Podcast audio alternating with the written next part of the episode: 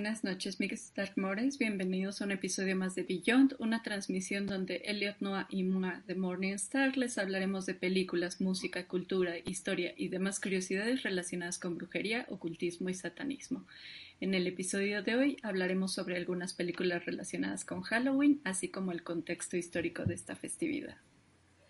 Este, sí, sobre todo porque pues somos unas obsesas locas desquiciadas de la época, entonces qué más felicidad que ya estemos en octubre, que ya estemos en la época oscura, gracias a Satán, por Dios, que está aquí ya. Entonces, pues eh, amamos esta temporada y justamente como nos estamos preparando para recibir la oscuridad y pues eh, andamos de fiesta y en el mood quisimos preparar este capítulo precisamente con aquellas películas ambientadas específicamente, eh, pues digamos en este día que se reciben a los espectros o no sé, como algunas otras personas lo explican, es que en estos días se disipa el velo que nos separa de aquella otra dimensión en donde habitan pues diversas energías o Probablemente solamente somos más perceptivos a ciertos encuentros o eh, estar atentos a apariciones y necesariamente no estamos hablando de fantasmas en específico. Sí, obviamente lo relacionamos más como a ese término, ¿no? Pero en muchas culturas también se aborda este tema como sabemos aquí en México, por ejemplo, de nuestros difuntos, ¿no? O pueden mencionarse más bien eh, en otros lugares eh, seres más bien mágicos, como duendes, o de repente también ya visto de una forma más infernal, tal vez demonios y presencias malignas que impregnan el ambiente, ¿no? Entonces, me encanta eh, que existe un meme, no sé si, si lo has visto, en donde dicen que este, no estás invitado a la fiesta del diablo o y que el diablo, no celebres Halloween porque, Todo triste. porque es la fiesta del diablo y él como, oh, de todas formas no te quería invitar, ¿no? Ah. de todas formas no te quería invitar, sí, o ahorita que se está poniendo bastante, se está viralizando estas eh, fotografías de los manifestantes cristianos de no celebres Halloween porque es la fiesta del demonio, ese tipo de cosas. Pero ya es Spooky Season, señores, uh. oficialmente inauguramos la Spooky Season. Y es pues la fiesta más divertida de todas, obviamente, ¿no? Y también la que eh, lleva o carga mucho, mucha simbología y tiene como pues algo bien especial alrededor de todo lo que, lo, lo, que envuelve en diferentes culturas, como lo mencionaba, ¿no? Aparte que eso es bien curioso, que pues hay muchos lugares comunes y tal vez otros particulares, dependiendo pues ya del desarrollo de mitos y leyendas que emergen en, en un lugar en específico o pues bueno, también aquí es una pregunta hacia la audiencia, hacia quien sea que también esté celebrando esta temporada y lo comparta o lo viva como nosotras. Más bien, igual coméntenos cuáles son sus ritos favoritos a seguir o qué disfrutan de la época, qué en específico es pues lo que les llama más la atención o les mueve en cuanto a, a lo que sea que, que cree en ustedes, ¿no? Estaría interesante conocer lo que ustedes piensan al respecto o cómo es que lo disfrutan, cómo lo viven. Yo, además de brujear más intensamente o más de lo que puedo el resto del año, por lo menos, este, disfruto mucho también como todas las leyendas que emergen alrededor, ¿no? Y este, es muy divertido conocer también eh, los mitos específicos de, de cada región. Y este, pues bueno, también Obviamente disfruto muchísimo el rollo de estar viendo películas de terror o, u horror los 365 días del año, que aquí, por ejemplo, es un dato ñoño, pero eh, muchos dividen el terror y el horror eh, como dos categorías distintas, ¿no? El horror es algo que te puede horrorizar porque es como muy cercano, por ejemplo, como esta onda este, más um, corporal, eh, digamos, como ejemplo David Cronenberg, ¿no? O algún otro tipo de este, películas en donde este, te persiguen como La Purga o como es, asedios a las casas, ¿no? Los extraños, no sé, ese tipo de, de películas psycho, ¿no? Y el, eh, el terror es eso, ¿no? Y el horror es eh, lo que es sobrenatural, lo que no podemos controlar, lo que no entendemos, lo que nos saca de pedo, ¿no? Entonces, pues también ahí hay que ver cómo es que entendemos las definiciones o si no les importa clavarse tanto en eso como yo, pues entonces también a mí me gusta disfrutar series B o lo que sea de películas de terror, pero sobre todo en este mes como que es más sabroso, ¿no? Como que se disfruta un poquito más atascarse de series o películas, eh, todo cuanto se pueda, arte, estar hablando al respecto de este tema, de eh, lo sobrenatural, de lo sangriento. Eh, por eso también me interesa saber cómo es que ustedes lo viven, ¿no? Porque pues puede ser que sea una onda más más ritual o más religiosa, más espiritual para ustedes, o que sí es como el desmadre. Este, yo aprovecho para todos lados, ¿no? O sea, sí es como de la, la onda muy mexicanota de, de los santos difuntos y demás, pero pues también esta onda gory, sangrienta y demás de este, lo que se pueda disfrutar alrededor y disfrazarse, todo eso es como padrísimo, ¿no? Entonces, alrededor de esta temática en específico de Halloween o del día en especial, tal cual como, digamos, 31 de octubre, hablando en específico de ese día, es eh, pues que muchos opinan que no tiene un origen tan profundo y es completamente erróneo, ¿no? Se equivocan en pensar que es solamente disfrazarse por diversión, tiene como un trasfondo muy interesante también que converge como de muchas eh, visiones acerca de la, tal vez lo que traían eh, los colonos que venían de Europa y transmitieron y juntaron junto con leyendas de carácter más eh, americano o de esta parte del, del, continente, ¿no? De donde llegaron y se asentaron. Entonces, pues también lo que es padre de esta temporada es que siempre van a existir historias que nos aterrorizan, ¿no? Y siempre va a ser interesante, divertido, entretenido, y pues muchas personas incluso lo buscamos precisamente por, algo, ¿no? O sea, es como un fervor hacia ese tipo de, de tema, nos sentimos atraídos y fascinados hacia este género. Y este, pues aunque de repente ya se ha hasta choteado el tema, pero bueno, por lo menos yo sí lo sigo disfrutando siempre. Eh, prefiero una buena tarde de sustos, no sé, eh, aparte teniendo otro tipo de cosas terroríficas que nos acechan en nuestra cotidianeidad, ¿no? Es de repente como que salir de esa onda, eh, digamos, de esa realidad tan gacha que pues unos buenos sustos nos pueden ayudar a desconectarnos un poquito, desfogarnos, distraernos. También pues está comprobado precisamente cómo eh, el hacer eso eh, provoca una estimulación en el cerebro positiva, ¿no? Al final, porque igual al tener ese tipo de Exacto, y aparte es un, es un tema relacionado al tabú, ¿no? De cómo nos atrae lo prohibido.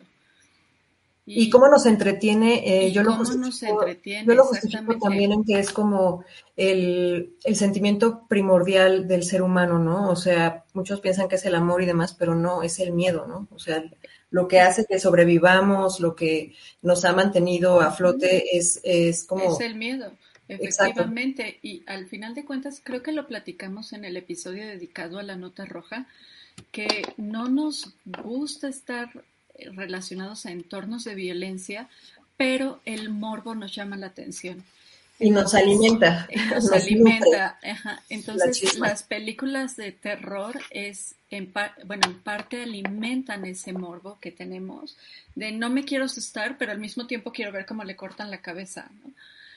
Así es, entonces, eh, pues la chisma, ¿no? Como siempre nos, nos motiva, nos mueve y, y pues está bien, ¿no? O sea, de repente para algunas personas, para algunas personas puede ser muy burdo o de repente pues como que no tolerar tampoco las cosas tan gráficas. Yo en lo personal pues me encanta.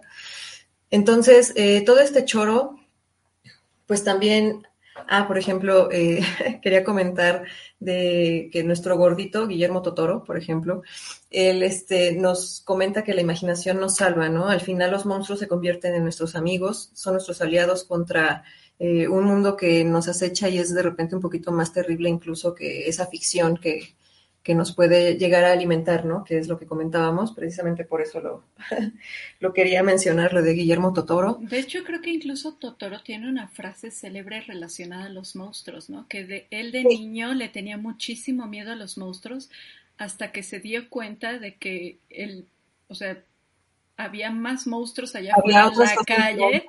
terroríficas. Había cosas más terroríficas afuera en el mundo real que los monstruos de su cabeza y fue como cuando se hizo muy amigo de sus monstruos.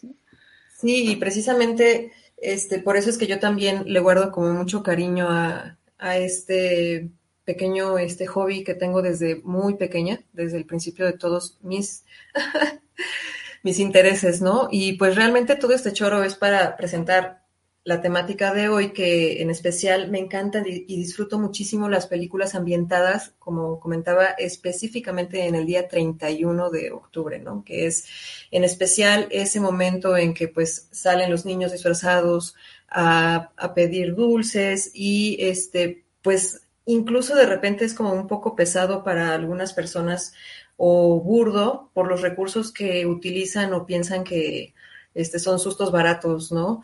Eh, pero pues bueno, a mí es, para mí es muy interesante cómo da este tema para generar historias que pues al parecer es magnífico de todas formas, aunque se repita o de repente en algunas partes solamente eh, sea como para divertir a los niños, no específicamente que te lo creas en serio y demás.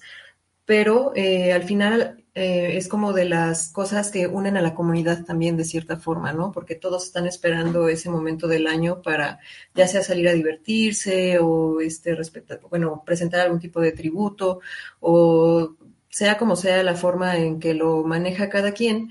Este, esta, esta primera historia, por ejemplo, que me gusta mucho, a algunas personas no les parece tan divertida esa película, es como les comentaba historias de para niños, digamos así, de eh, eso que no, o sea, no es tan gore, no es tan pesada, pero precisamente por eso se me hace como de, pues, maratonear, ¿no? O sea, para esos momentos en que quieres ver así pura temática el día de Halloween comiendo palomitas con tus pequeños también incluso, ¿no? Porque precisamente es como amable para ellos, aunque sí tiene cosas muy gráficas, ¿no? Eh, me encanta porque este son, es una antología de historias eh, que son historias puras de horror, o sea, realmente con la temática y esos eh, pequeños elementos que son esenciales para crearlo de esa forma, ¿no? En donde pues se encuentran las personas acechadas por algo que no pueden ver al inicio, ¿no? Y pero pues ya desde el inicio tienen esa, esa vibra de que algo los persigue o algo malo puede pasar esa noche, aunque pues prefieren ignorarlo, ¿no? Y como siempre, ya sabemos que es en los suburbios gringos en donde se desarrolla la historia, pero pues bueno, o sea, son las producciones que, que nos tocan, amigos, y hay que hacer lo mejor posible de lo que tenemos, pero en verdad, o sea, genuinamente sí me late esta película, eh, precisamente porque nos, por su simpleza logra entretenernos, ¿no? Para la noche. Entonces, eh, pues tiene elementos muy especiales que para mí es como esencial precisamente para que lo haga una película icónica de Halloween, es que se basa en una leyenda alrededor de lo que, de todas las curiosidades o casualidades que están pasando. Y este, eh, como les comentaba, es una antología, es decir, que tiene eh, diferentes historias, me parece que son cuatro, pero se entrelazan entre ellas precisamente porque todos están siendo acechados por el mismo tipo de elemento paranormal, que es este niñito también que por eso me encanta, está representado el mal, digamos, así en específico, ¿no? Este, en, este personaje de la capucha, igual y pues las personas que conocen esta película, Trick or Treats, este, lo ubican, pero pues es hasta como kawaii, ¿no? Un, un monito muy, muy curioso. Y este, pues bueno, todo converge al final en caos y destrucción para todos alrededor. Entonces, pues de repente algunos lo catalogan como comedias ligeras, eh, pero al final cumplen su cometido, ¿no? Y, y, es amable para todo público y pues te cuentan historias al, al fin y al cabo que, que cumplen con los requisitos de considerarse mitos, ¿no? Para, para las comunidades, que para mí eso es lo más esencial en esta temporada también, ¿no? Lo, lo que se cuenta siempre en, en casa o, digamos, en, en, la comunidad en donde te encuentras. Típico que llega la temporada de miedo y te reúnes para contar qué cosas paranormales te han pasado con tus amigos, ¿no? O la abuelita de repente te saca historias así de que están cocinando el camote o la calabaza en dulce y es como de, ah, sí, yo de niña en el pueblo había un árbol que, ¿no? Así, a mí mi abuela me contaba tal cual, haciendo el arroz con leche para la ofrenda o lo que sea. Sí, que el, árbol del diablo, ¿no? Y que entonces te atrapaba en un loop infinito en donde no podías salir y tardabas horas y horas para llegar al otro pueblo y yo iba con mi bebé en brazos y cosas así, así de, ah, ¿no? o el, típico, la llorona, la llorona, en todas partes de México, o sea, ustedes pregúntenle a alguien. no solo de México. No, en Texas también, ¿no? Guatemala, en Centroamérica, en varios lugares, te digo, siempre hay como un elemento en específico que une y este, como diferentes culturas, aunque pues de repente ya haya este, otros desenlaces o detalles, ¿no? Diferentes. sí, o sea.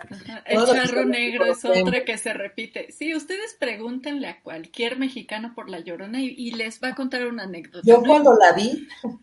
Yo cuando, la, escuché. Así, no importa que sean de Tijuana o de Chiapas, van a tener su propia versión de La Llorona. También hay muchas películas o este algunas algunas películas, sí he visto un par, que igual y luego podemos hablar de ellas también. De hecho, le hicieron una película a La Llorona, ¿no? Como tal.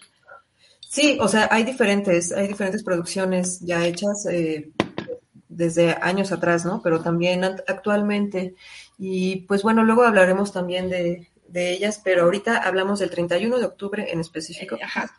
El 31 de octubre, regresando. Entonces digo como, y pues siempre es esta onda de este, el, la noche de brujas, precisamente, ¿no? Las cosas y, pues, sobrenaturales. otra de mis favoritas comedias, precisamente clásicas, que este, nos, nos, tienes preparado, Ingrid, porque pues obviamente es como de, Obviamente es de culto dentro del apartado que hemos catalogado como terror cute o cute terror, como ustedes quieran llamarlo.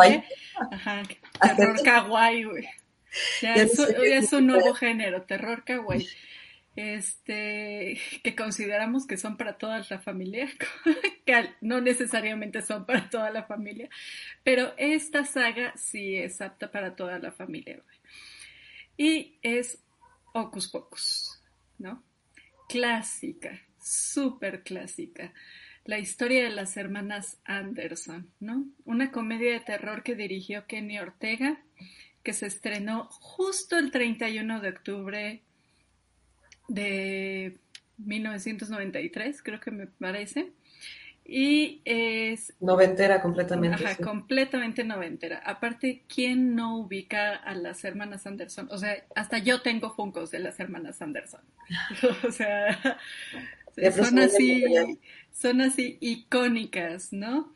Este, como tal, eh, no es una película de terror, es una comedia, como ya les comentaba, y nos cuenta la historia de este trío de, hermanas brujas, ¿no? Eh, su historia comienza el 31 de octubre de 1693 durante los juicios de brujería de Salem, donde eh, uno de los coprotagonistas, Binks, ve a su hermana Emily, creo, no recuerdo bien. Sí, Emily, ¿no?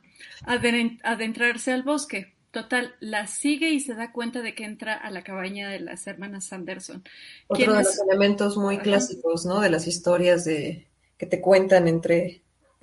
entre, entre, brujas, ¿no? Exacto, sí. Este, y resulta que las hermanas Anderson consumen niños, las almas de los niños para mantenerse siempre jóvenes. Mm, Obviamente, sí, Gusto culposo, sabe rico, güey. Sabe, todavía sabe a leche. Este, total, las atrapan, las cuelgan, pero maldicen, ¿no? Al, maldicen al pueblo y eh, la maldición se va a cumplir en el momento en el que una virgen, un 31 de octubre de luna llena, encienda la vela negra. No les voy a contar más la historia, véanlas vale la pena, ¿no? Eh, ahorita da la casualidad de que este mes se estrenó la segunda parte de la de Ocus Pocus, ya, ya la vi, está en Disney Plus. Eh, está muy entretenida, la verdad. O sea, para matar el rato, así, palomera, te diviertes. Y te diviertes bastante. Para armar, tu Entonces, este, Obviamente ya cambian ciertos elementos, lo que me lleva a tres datos herejes eh, desarrollados en torno a las películas de Ocus Pocus. El primero de ellas es, bueno, el primer hashtag dato hereje es que las brujas le roban el alma a los niños, ¿no? Y cómo está relacionado también el sentido del olfato a las brujas. Ya lo habíamos hablado en el episodio de la bruja, nuestro primer episodio justamente, que existe esta mala concepción de que las brujas comen niños, ¿no? Para mantenerse vivas o para ofrendarlos al diablo. Y aquí lo ponen bonito porque solamente es como absorbiendo plasma, ¿no? Así absorbe así como lucecitas, ¿no? Le ponen ahí kawaii, terror kawaii, cómo se están comiendo al niño, ¿no? Este, y el sentido del olfato, ya lo habíamos hablado también, es otro de nuestros hashtags herejes, de que el sentido del olfato es uno de los sentidos asociados al diablo y a las brujas, ¿no? La podredumbre, el hecho de que mediante el uso de perfume seduces e induces a la lujuria, ese tipo de cuestiones. El otro dato hereje que les tengo esta noche es en torno a los juicios de Salem. Eh, estos se realizaron en 1692 y fueron ejecutadas 20 personas, arrestadas 200 y acusadas más de 200 por delitos relacionados con brujerías. Eh, ¿Cuántas de ellas fueron brujas en realidad? No podemos saberlo porque Salem es un fenómeno que se estudia a nivel sociológico, de hecho, por pánico e histeria colectiva. Entonces llegó un punto en el que todo el mundo se empezó a acusar, ¿no? Y ya había sospechas sobre todo el mundo. Entonces... Completamente se sale de control y de contexto y entonces ya... Literal, fue el primer caso de pánico satánico de la historia. O sea, así ya de manera colectiva, masiva, fue el primer caso de pánico satánico de la historia. Eh, como les comentaba, en la segunda parte recién estrenada eh, nos cuenta la historia de dos amigas de secundaria que se reúnen para hacer un ritual en el cual accidentalmente despiertan a las hermanas Anderson y pues bueno, la trama es casi similar a la primera. ¿Qué es lo importante de la segunda o qué es lo que cabe destacar de esta segunda entrega de Ocus Pocus? Bueno, aquí les traigo otro dato hereje, ¿no? Y eh, que es que vemos la influencia del impacto del neopaganismo hoy en día, especialmente de la Wicca. ¿Por qué? Porque estas amiguitas que se llaman Becca e Isi se reúnen en el bosque para realizar un rito de paso, o sea, hace un rito de cumpleaños. Y accidentalmente al realizar este rito de cumpleaños es que traen de vuelta a las hermanas Anderson, ¿no? Entonces me gustaría destacar cómo ya el neopaganismo se está volviendo a reincorporar en la cultura pop como hace unas cuantas décadas, ¿no? De maneras ya no tan sutiles, ¿no? Ya un poquito más así como pues es que también es lo que está de moda, ¿no? Sí, es lo que está de moda. Eh, y, o sea, no está mal, pero sí está mal. Porque como todo lo que es moda suele tergiversarse. Exactamente, esa palabra que no puedo decir, ¿no? Entonces nos empezamos a llenar de información errónea y de repente ya todo el mundo se cree un baby witch y pues ahí es cuando todo sale de... Ya hacen, desfiles en donde... Sí, donde coronan reyes y reinas. Y, todos van ahí vestidos de... Son como dragas góticas, ¿no? Qué vergüenza. Eso, eso sí, para que veas, da vergüenza. Y es justamente por, por la cantidad de información masiva que, que se malinterpreta al final de cuentas. Pero ¿Cada quien, mana? ¿Quiénes somos nosotros para juzgar? Gordito, Bueno, sí, ustedes gorditos y bonitos, Fijan que aquí no pasa nada.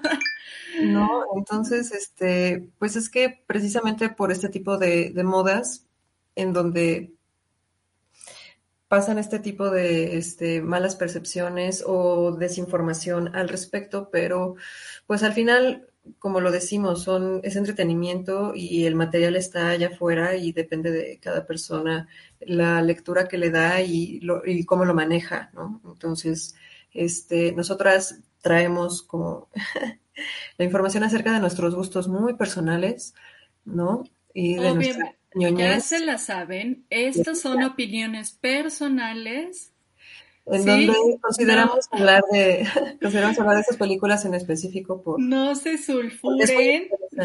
porque, ya, hay bastante banda que se sulfura y que se enojan con nosotros por despotricar en contra de Polanski.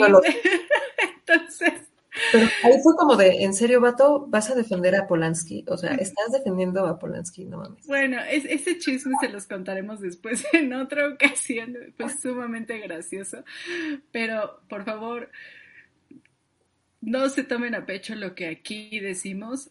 Si la información que les damos les, o sea, les aporta. Les da mucha o, les, es indiferente, bueno, pues pasen de largo, no pasa nada. Quédense, quédense con lo que les agrada y desechen lo que no. O sea, no se lo tomen como personal, ¿no? O sea, el chiste de la vida es conocer tantas opiniones como uno pueda para poder generar un criterio más amplio, ¿no?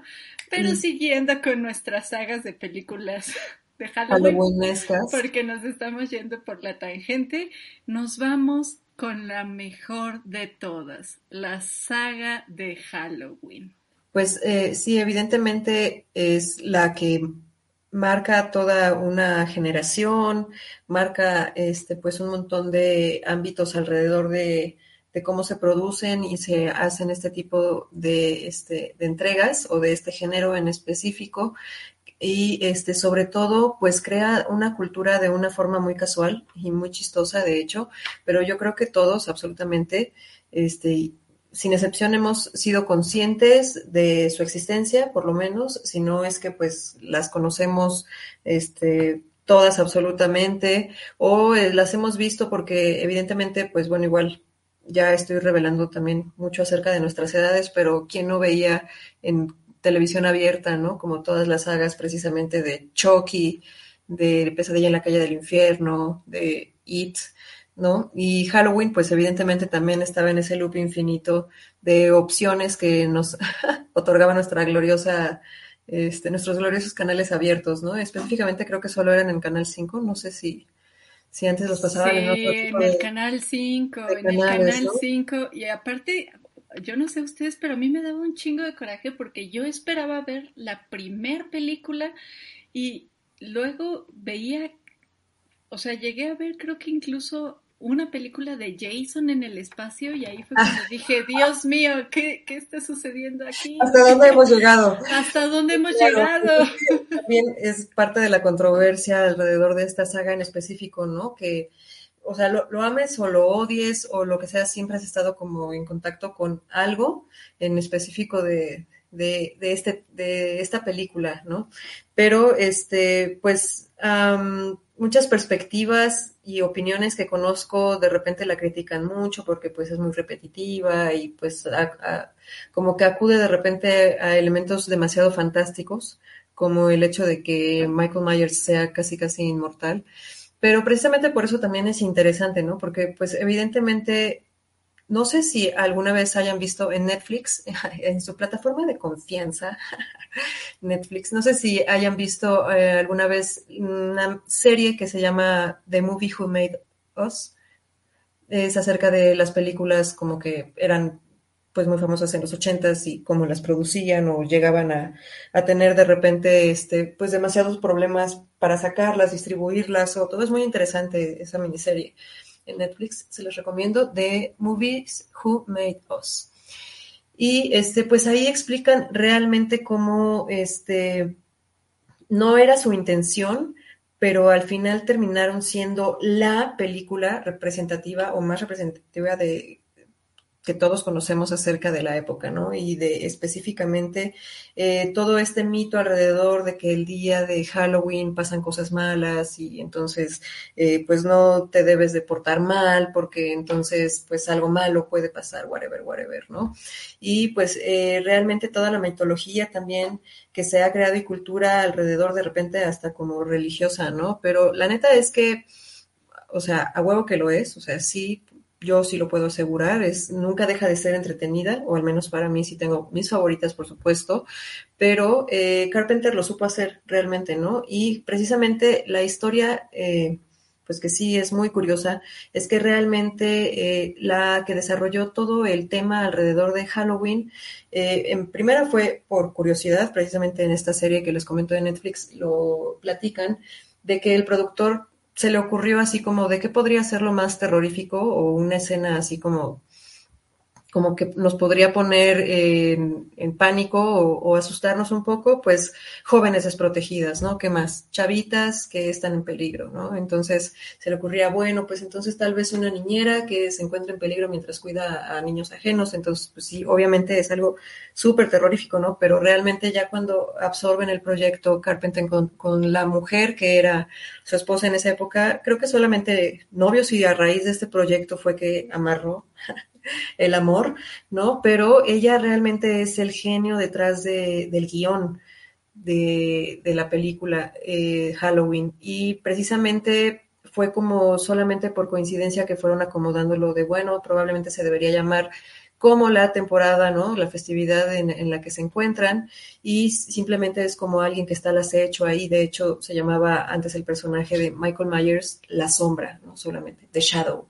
¿No? Y era hasta como con una dirección muy accidentada. E invirtieron todo el dinero que tenían en una cámara que les permitía como avanzar eh, caminando mientras, o sea, con el Steadicam, ¿no? Entonces eran como pioneros en ese, en ese rollo. Es muy, muy, muy interesante cómo eh, desarrollan todo con muy bajo presupuesto y aparte con eh, estos efectos prácticos que precisamente si se dan cuenta, ellos eh, nunca muestran sangre real, ¿no? Simplemente son como las escenas y encuadres muy específicos en donde de hecho la dirección accidentada, como comento, era hacia esta persona que se convierte en la sombra o Michael Myers al final.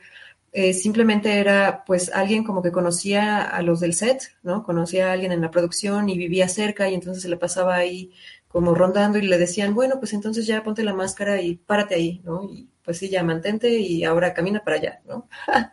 Entonces es muy burdo incluso cómo lo preparan, pero queda magnífico, incluso pues, no sé, toda la genialidad de la música alrededor y la producción que, que se avientan, pues está em, muy, muy interesante cómo logran, aparte de todo, crearlo un éxito y eh, pues no por nada tanto hype. Eh, obviamente el abuso y sobreexposición al respecto, pues o sea, ¿qué podemos decir, no? Pasa como en todo, nada se salva de ser contaminado, pero eh, de que vamos a este personaje hasta el final de todos los tiempos, ¿no? Es un hecho y quien diga que no, nos vemos afuera del Metro Observatorio.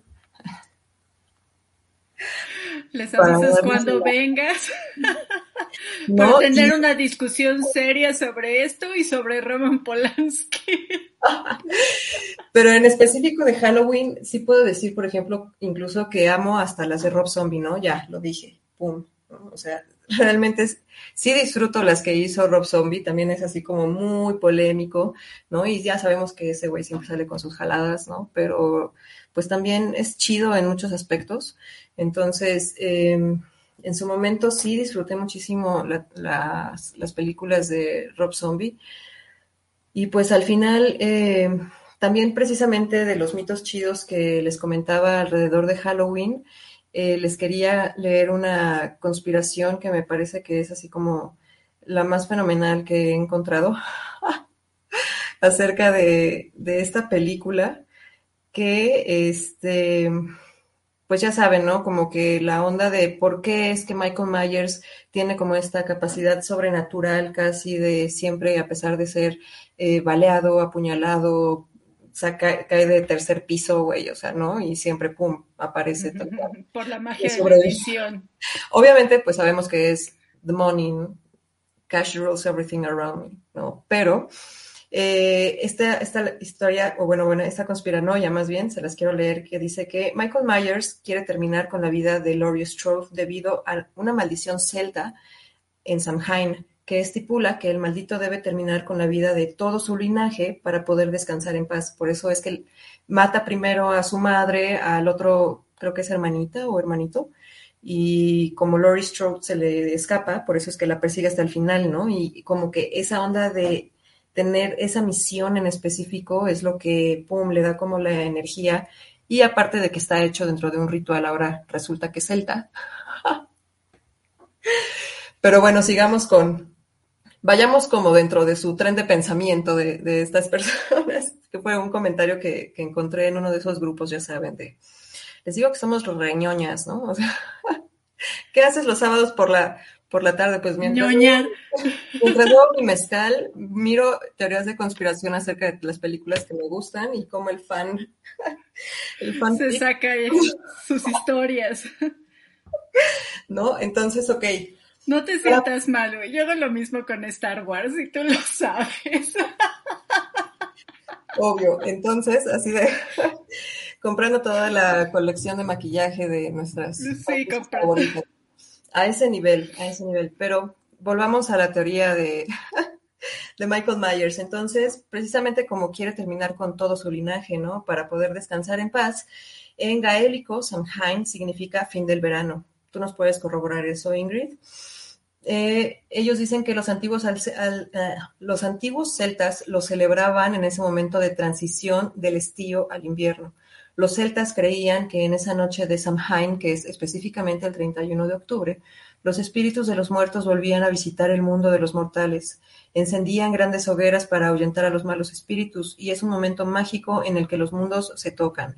Eh, por eso, en teoría, es este tipo de ritual específico cuando el velo está caído, ¿no? Entonces obtiene como esta energía malévola, o sea, como directamente the source of evil, ¿no? Que le da toda esta energía para poder cumplir con, esa misión y ese ritual. Entonces, a mí en donde metan ondas rituales, ya, o sea, me tienen completamente de su lado. Yo voy completamente con, esta teoría. Me encanta. Que de hecho de aquí podemos sacar otro dato hereje, que es justamente el Revenant, ¿no?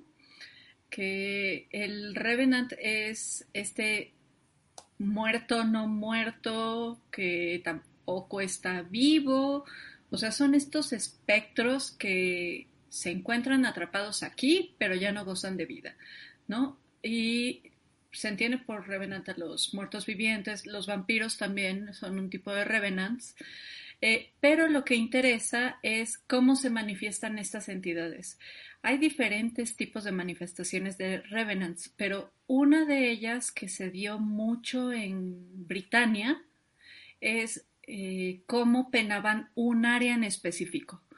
O sea, el Revenant se quedaba como anclado a un territorio y no importaba quién entrara a ese territorio, el Revenant lo iba a matar porque ese territorio le pertenecía, que es más o menos lo que sucede con la historia de Halloween también. Él se encuentra anclado. Es lo que los motiva, es que esa motivación en específico, ¿no? Pero también como pues viene de un elemento sobrenatural, precisamente por eso.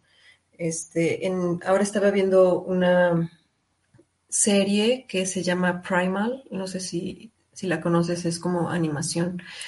Eh, de un hombre de las cavernas que se hace aliado de un dinosaurio o una dinosauria. Hacen equipo para sobrevivir y van pasando durante pues muchas expediciones, ¿no? Y cosas de que siempre estás en peligro, pero muy, muy interesante. Al final, bueno, lo comento porque sale como, o sea, no spoileo porque ya tiene un chingo de años que, que salió, o sea, lo siento, pero al final sale como ese elemento también de alguien que está buscando venganza, más bien es como un nórdico, un, vikingo que hace un pacto precisamente con un elemento demoníaco y entonces va a buscar a, estos güeyes, pues, que son los, los protagonistas, para cobrar venganza y convertido como en un coloso así enorme de lava, ¿no? Así todo de piedra y fuego y ah, persiguiéndolos y se pone muy chido. sí, ese tipo de elementos, voy a buscar. Ese tipo de elementos precisamente son los que a mí me encantan y por eso este, disfruto de ese tipo de películas, ¿no? Como les comentaba al inicio la de Trick and Treat, precisamente es porque tiene este elemento sobrenatural del monito este con la capucha, ¿no? En, en, la cara. Y me parece que en algún momento de la película se la quita y es como un monstruito así todo. ¿eh? O no sé si ya me estoy viajando. tiene un chingo que, que no la veo completa, pero... Pero sí, está muy, muy interesante eso también, ¿no? O sea, precisamente son los elementos que, que acompañan siempre a este tipo de películas y son los detalles, pues que igual ya conocemos, pero nunca terminan de, sorprendernos de repente o entretenernos en cierto nivel, ¿no? Y ligado a la saga de Halloween, este, les quiero hablar un poco ahora del contexto histórico de el Halloween como tal, como festividad, ¿no? Eh, bueno, la palabra Halloween como tal es un término que se utilizó por primera vez en el siglo XVI, proveniente de una variación escocesa de una expresión inglesa que es All Hallows Eve. O sea, ya se la saben, los escoceses hablan como mate, ya, mate, ¿no? Entonces, este término All Hallows Eve terminó declinándose a Halloween, ¿no? Porque era como más corto, más fácil de pronunciar y más rápido, ¿no? Y pues nos gustan las cosas rápidas. Este, originalmente el All Hallows Eve era la víspera de todos los santos, también conocida como la Noche Brujas, y es una tradición celta. Eh, sus raíces están eh, ancladas con la festividad pagana de Samhain, de la que no les voy a hablar ahorita porque va a ser nuestro siguiente episodio. Un poquito más especializado en... Más especializado en Samhain. Samhain, exacto. Eh, y lo que sí les puedo decir es que efectivamente Samhain marca el final del verano y también es este eh, dentro del calendario agrario marca la última fecha de las cosechas, por lo que era considerado eh, también el año nuevo celta, ¿no? Esta festividad empezaba el 31 de octubre y terminaba el 3 de noviembre. Eh, tengo una muletilla espantosa que tengo que eliminar. Disculparán ustedes. Estoy trabajando en ello, pero bueno. Posteriormente, unos años después, ven, ahí está de nuevo, por un, un, llegaron los cristianos a estas regiones y al tratar de evangelizar a los pueblos, los papas, específicamente Gregorio III y Gregorio IV, intentaron suplantar la festividad de Samhain por eh, la festividad del Día de Todos los Santos, eh, la cual fue anclada como tal el primero de noviembre. En 1840, los inmigrantes irlandeses transmitieron sus visiones de esta celebración, ya alterada obviamente, a América del Norte durante el periodo, bueno, el contexto histórico es que hubo un gran periodo de hambruna en Irlanda. Entonces, muchos irlandeses migraron a las colonias norteamericanas por esta falta de alimento, ¿no? Para convertirse en colonos también y llevaron con ellos sus costumbres, entre ellas el Halloween. Eh, fueron justamente los irlandeses para que no digan luego los norteamericanos de, oh, sí, la festividad es 100% norteamericana. No, fueron, los fueron los irlandeses los que llevaron esta costumbre a los Estados Unidos y dentro de las actividades que incluía el Halloween irlandés se encontraba la famosa talla de las calabazas, ¿no? la famosa Jack or Lantern, inspirados en la leyenda de Jack. Eh, la tradición de disfrazarse también llegó con los irlandeses. ¿Por qué? Porque de acuerdo a la festividad original, es en este momento, durante Halloween, cuando el mundo de los muertos y de los espectros se abre al mundo terrenal, donde el velo es más fino, entonces para evitar sufrir las travesuras de estos espectros que venían del otro lado, de donde viene también el famoso trick or treat, es que la gente se disfrazaba para que los espíritus dijeran, ah, mira, ahí va otro monstruito caminando. A ese no lo molestes porque es uno de nosotros, ¿no? Exacto. Entonces era una forma de no ser reconocidos para los espíritus malignos. En la actualidad, el Halloween es una de las fechas más importantes dentro del calendario estadounidense y canadiense. O sea, es un derroche de mercadotecnia. Creo que es la segunda, es la segunda fiesta después de Navidad que genera una gran cantidad de mercadotecnia. Yo también me considero culpable de consumir muchísimo en esta época porque salen es cuando más gasto. Es cuando más gasto. Entonces es cuando salen las decoraciones más chidas para la Ayuda. ¿no? Este, y eh, con el paso de las décadas, obviamente, esta tradición irlandesa fue que se empezó a modificar, ¿no? En Europa actualmente ha empezado a, retomar un poco sus raíces originales.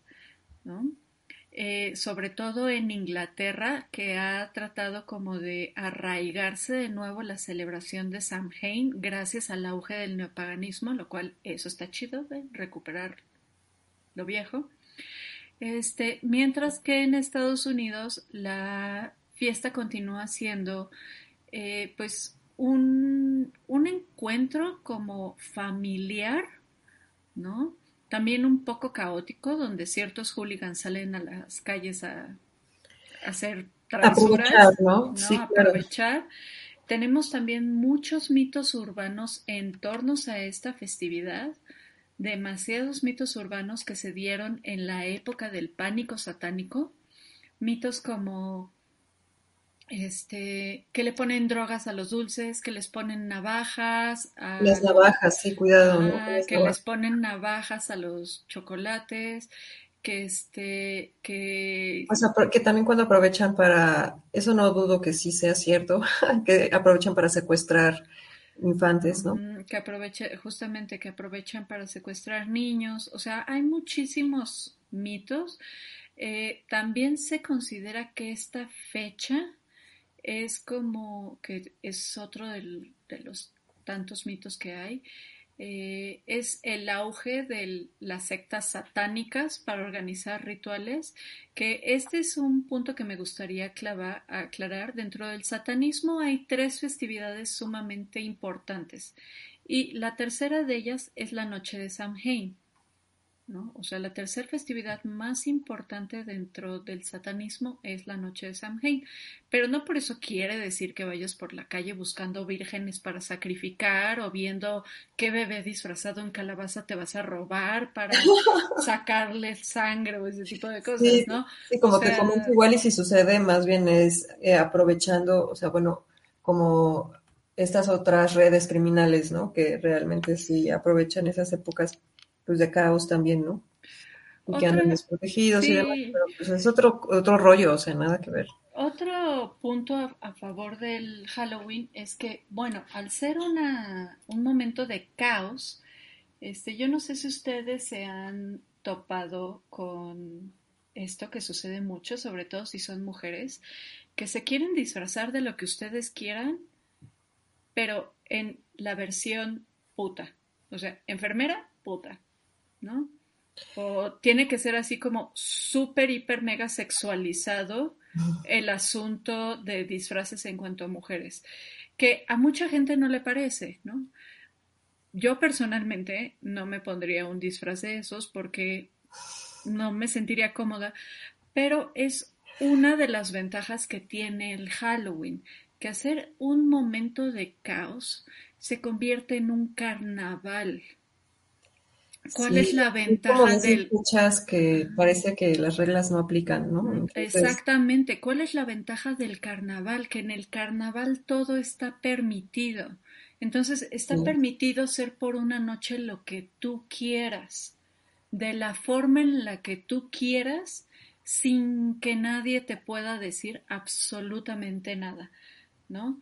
Entonces, Sí, definitivamente es como de esas fechas que, como les comentaba también al inicio del programa, eh, están muy cargadas ya en, en especial de todas formas, ¿no? Tienen algo alrededor de ellas que este, pues a todos nos envuelve y precisamente es esta onda del caos, pero como un tipo de caos así con un toque de valemadrismo, ¿no?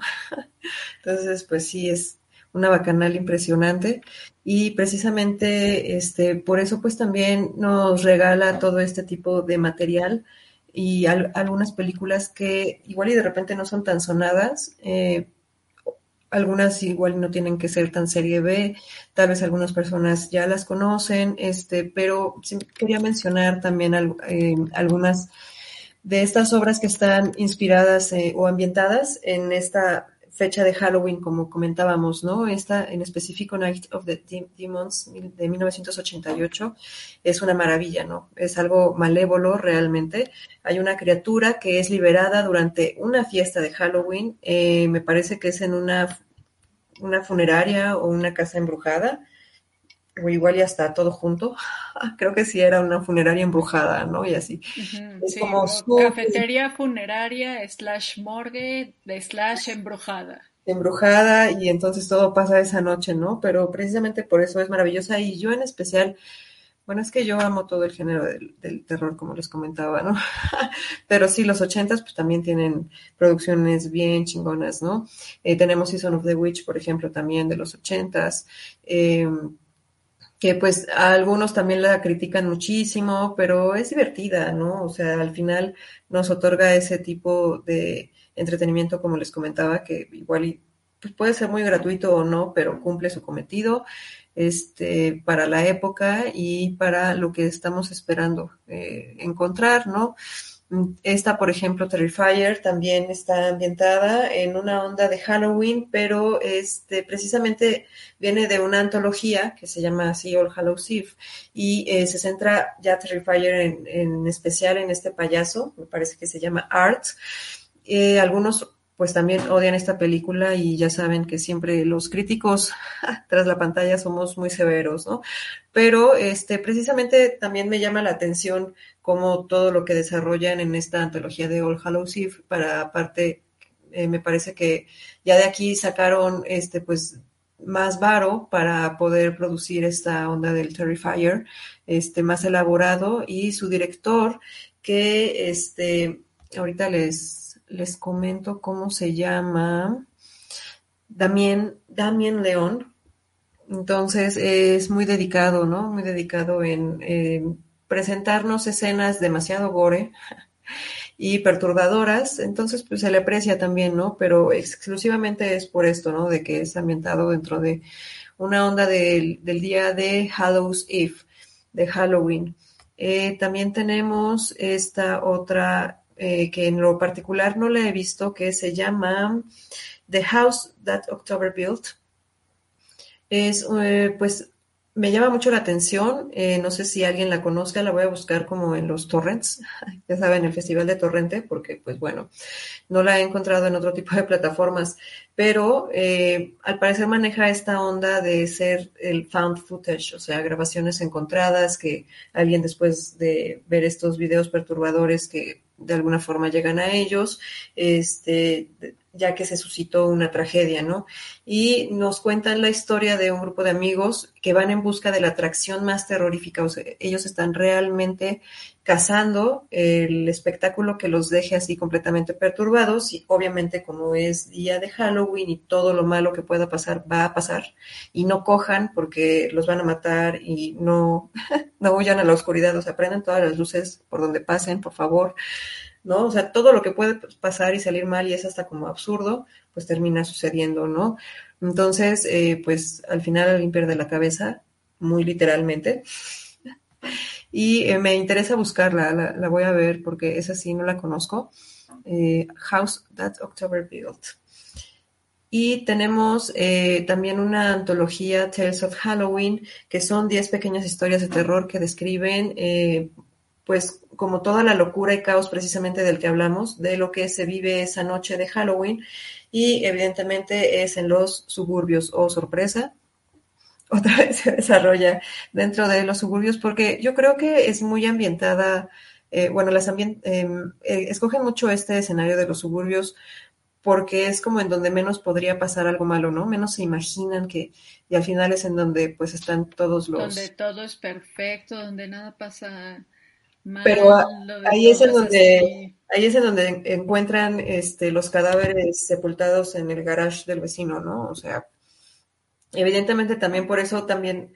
Eh, también por eso es importante como el género, porque el terror siempre se ha basado de una forma pues muy eh, contestatarias hasta eh, cierto punto de retratar como cosas de la sociedad que están podridas, ¿no? Entonces, pues también por eso es interesante. Evidentemente, como yo lo comentaba anteriormente, sí es como medio cómico. Al final, ¿qué película de terror no termina siendo medio cómica de repente?